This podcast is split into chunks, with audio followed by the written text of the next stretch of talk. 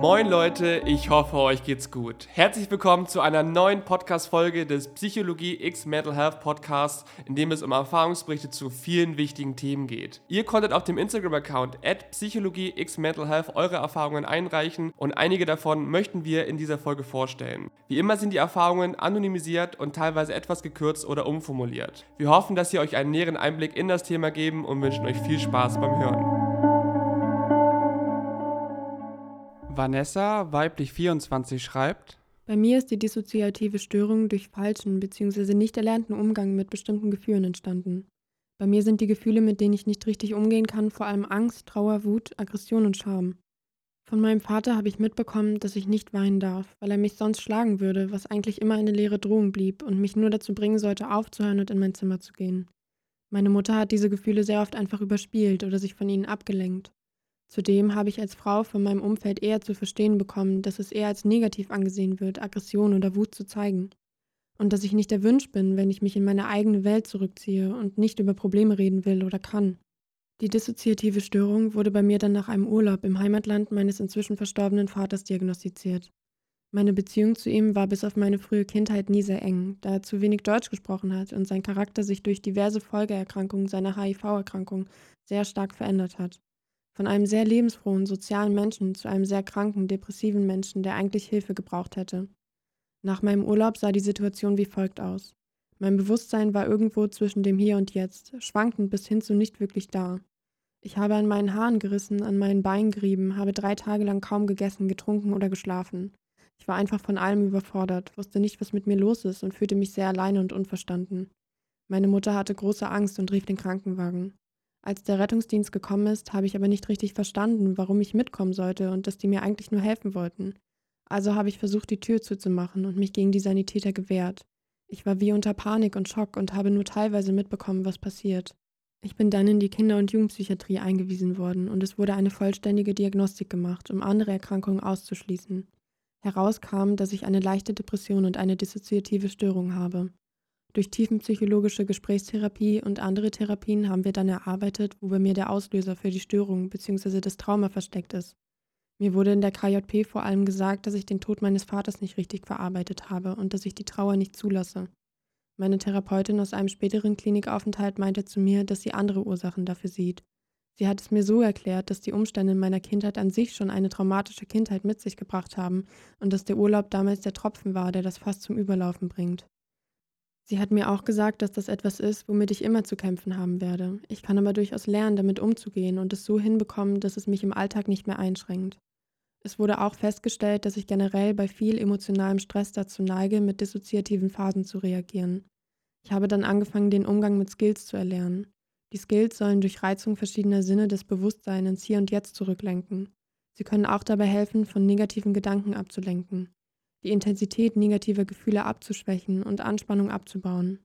Mir wurde beigebracht, dass Skills am besten in einer Skillkette helfen. Das heißt, dass man mehrere Skills, die verschiedene Funktionen haben, nacheinander ausführt. In meinem Fall hilft erstmal ein ziemlich starker Reiz, wie zum Beispiel ein Center Shock zu kauen. Danach etwas, was meine Gedanken beschäftigt und in eine positive Richtung lenkt, zum Beispiel ein Mandala ausmalen. Und danach tue ich etwas, was mir gut tut oder Spaß macht, wie zum Beispiel zu zeichnen. Abschließend kann ich sagen, dass mich an der Erkrankung am meisten stört, dass ich mich oft an die traumatischen Dinge nur schwammig oder gar nicht erinnern kann. Außerdem stört es mich, dass ich das Gefühl habe, ich kann meiner eigenen Wahrnehmung nicht vertrauen. Oft weiß ich gar nicht, was das Dissoziieren ausgelöst hat und suche nach den unbewussten Triggern. Bevor ich meine Diagnose bekommen habe, hatte ich so ein diffuses Gefühl, dass etwas nicht stimmt. Ich hatte Angst, langsam verrückt zu werden. Jetzt, wo ich weiß, woher das Ganze kommt, kann ich es besser annehmen und weiß, dass es eine Art Schutzmechanismus vom Körper ist. Ich lerne mit jeder Krise mehr über meine Erkrankung dazu und versuche einfach dazu zu stehen. Bei den meisten psychischen Krankheitsbildern geht es in der Therapie darum, sich selbst besser kennenzulernen. Aber gerade bei den dissoziativen Störungen merkt man so enorme Fortschritte, wenn man sich selbst versteht und lernt, was einem in Situationen hilft und wie man sich davor gegebenenfalls schützen kann. Gerade was das Thema Skills angeht, gibt es so viel, was man ausprobieren kann. Ich wünsche dir sehr, dass sich das Ganze bei dir weiterhin gut entwickeln wird, Vanessa. Luna, weiblich 20, schreibt: Als ich neun war, habe ich zum ersten Mal eine andere Persönlichkeit bemerkt. Ich kam sehr früh in ein Heim. Dort spürte ich eines Tages einen enormen Hass auf meinen Stiefvater, der für den Missbrauch in meiner Kindheit mitverantwortlich ist. Da ich zu dem Zeitpunkt keine Erinnerung an die Traumata hatte, konnte ich mir diesen Hass nicht erklären. Ich als Alltagsperson wurde von dem System, also den anderen Persönlichkeiten, vor den Traumata beschützt, damit das gesamte System weiterhin alltagsfähig bleibt. Mit ca. 13 habe ich zum ersten Mal einen kindlichen Persönlichkeitsanteil kennengelernt. Zu dieser Zeit war auch unser Hauptbeschützer, übrigens auch die Person, die sich bemerkbar gemacht hat, als ich neun war, sehr aktiv. Ich habe bis heute sehr wenige Erinnerungen an meine Kindheit oder meine Jugendzeit. Als ich 15 war, haben sich nach und nach mehrere Anteile gezeigt. Es gab eine Zeit mit ungefähr 17, wo ich als Alltagsperson drei Monate nicht da war. In der Zeit haben andere Anteile alles geregelt, die Schule zum Beispiel. Meinen 18. Geburtstag hat auch eine andere Person für mich gefeiert. Es gab auch häufiger Situationen, in denen Anteile versucht haben, sich umzubringen und ich dann irgendwo im Nirgendwo aufgewacht bin und keine Ahnung hatte, was passiert war. Mittlerweile sind wir in der Innenkommunikation ganz gut vorangekommen und die Zeitlücken und Amnesien sind deutlich weniger. Ich als Alltagsperson habe manchmal noch Probleme damit, mir einzugestehen, dass wirklich schlimme Dinge in meiner Kindheit passiert sind und es fällt mir oft schwer, nicht an mir zu zweifeln. Ich zweifle daran, überhaupt eine dissoziative Störung zu haben und denke, dass ich alles nur schauspiele. Wir haben einige Dinge, die uns gut helfen, untereinander zu kommunizieren, wenn es über das Innen nicht funktioniert.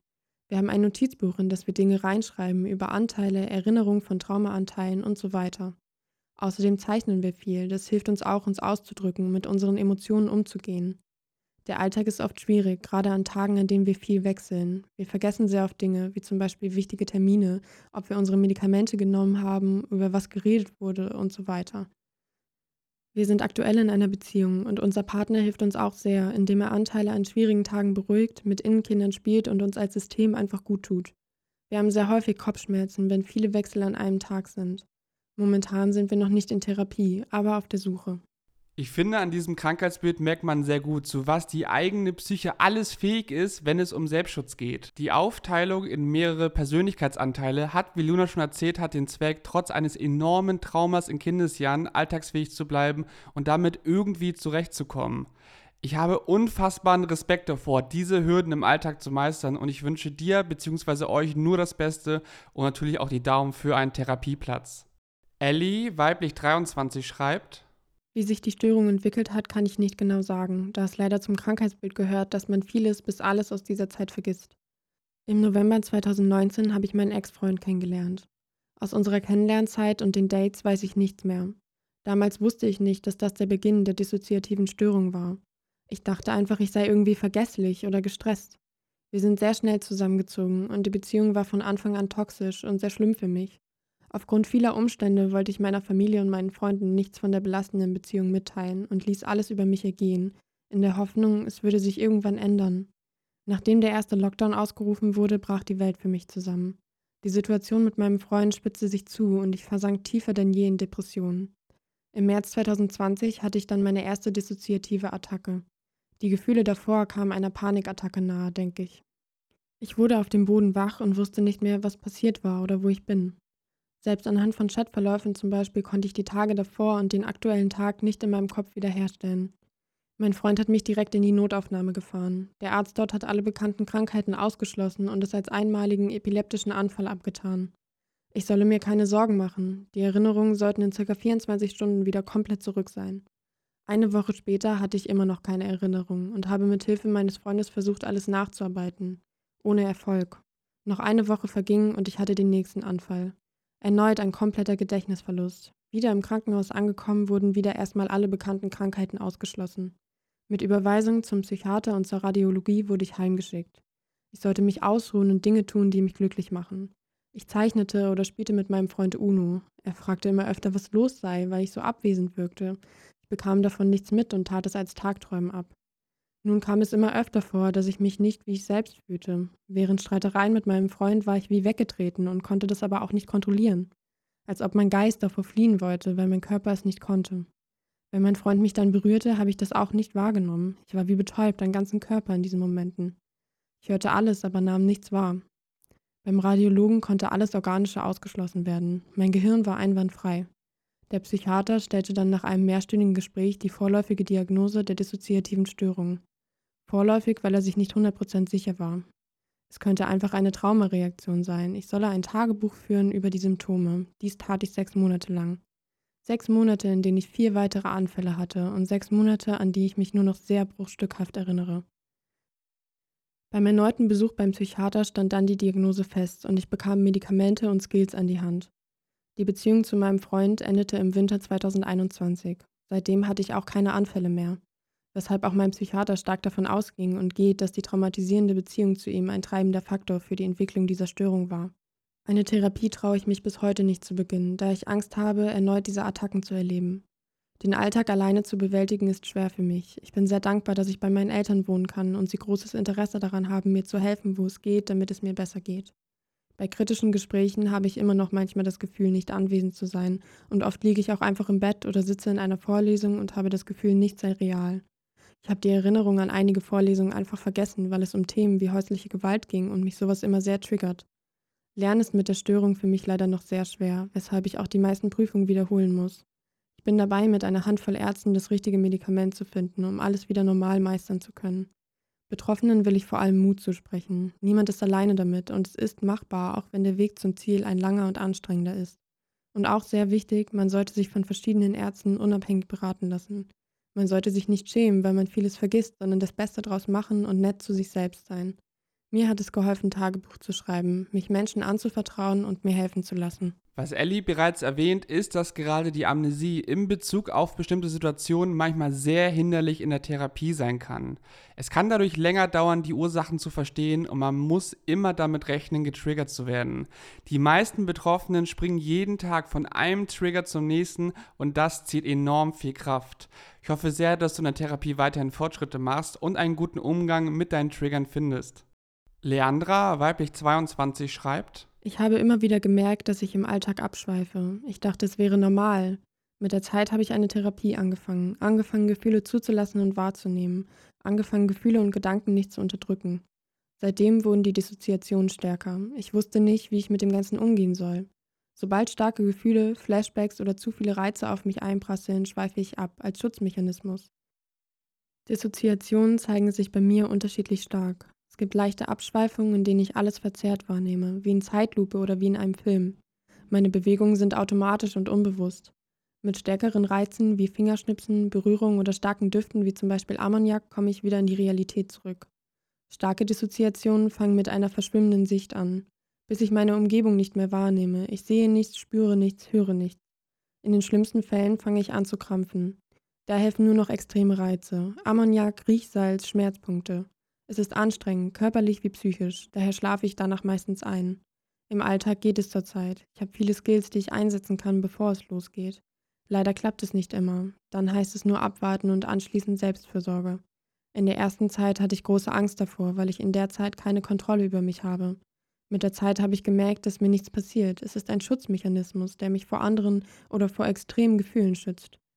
Trotzdem ist es keine dauerhafte Lösung. Es gibt gute Skills und Verhaltensweisen, die man erlernen kann, um damit umzugehen und es zu mildern. Wenn wir über psychische Erkrankungen reden, sehen viele diese fast schon als eine Art Gemeinheit der Psyche an.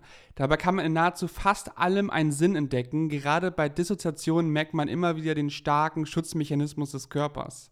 Dass dieser vermutlich aktuell keinen Zweck mehr erfüllt, ist den meisten bewusst, deshalb therapiert man das Ganze auch. Aber wenn man einen Schritt zurückgeht, kann man immer irgendwo auch Verständnis für sich selbst und seine ungewollte Reaktion auf bestimmte Dinge entdecken. Julie, weiblich 22, schreibt: Dissoziationen sind bei mir eine Folge eines Traumas. Sie treten auf, wenn mich etwas zu sehr triggert und schützen mich quasi davor, den Schmerz oder die Flashbacks nochmal zu fühlen oder zu erleben. Ich selbst merke erst später, dass ich dissoziiert habe. Ich bin abwesend und bekomme von meinem Umfeld nichts mehr mit. Ich bin in der Zeit auch nicht ansprechbar und sitze einfach nur da und starre auf einen Punkt. Für mich sind diese Anfälle immer sehr kräftezehrend und danach geht es mir immer sehr schlecht. Mittlerweile komme ich gut durch den Alltag, so dass ich nur noch ganz selten dissoziiere. Es gab aber Zeiten, da hat mich alles Mögliche getriggert, wodurch ich leider sehr oft dissoziiert habe. Dissoziationen sind nichts Schlimmes. Der Körper möchte einen nur schützen. Dies zu akzeptieren fiel mir lange schwer und ich habe krampfhaft versucht, diese zu vermeiden. Heute kann ich gut damit leben, auch mal zu dissoziieren. Die Frage, die sich viele bei Psychotherapien irgendwann stellen, ist, wie lange sie das Ganze noch machen sollen. Denn letztendlich geht es ja darum, gemeinsam an einen Punkt zu kommen, wo man sich wohlfühlt und der Leidensdruck so gering wie möglich wird. Ob man mit der aktuellen Situation leben kann, muss am Ende jeder für sich selbst entscheiden. Ich hoffe auf jeden Fall, dass du, Julie, gut im Alltag damit klarkommst und weißt, dass du gegebenenfalls jederzeit eine Therapie machen kannst.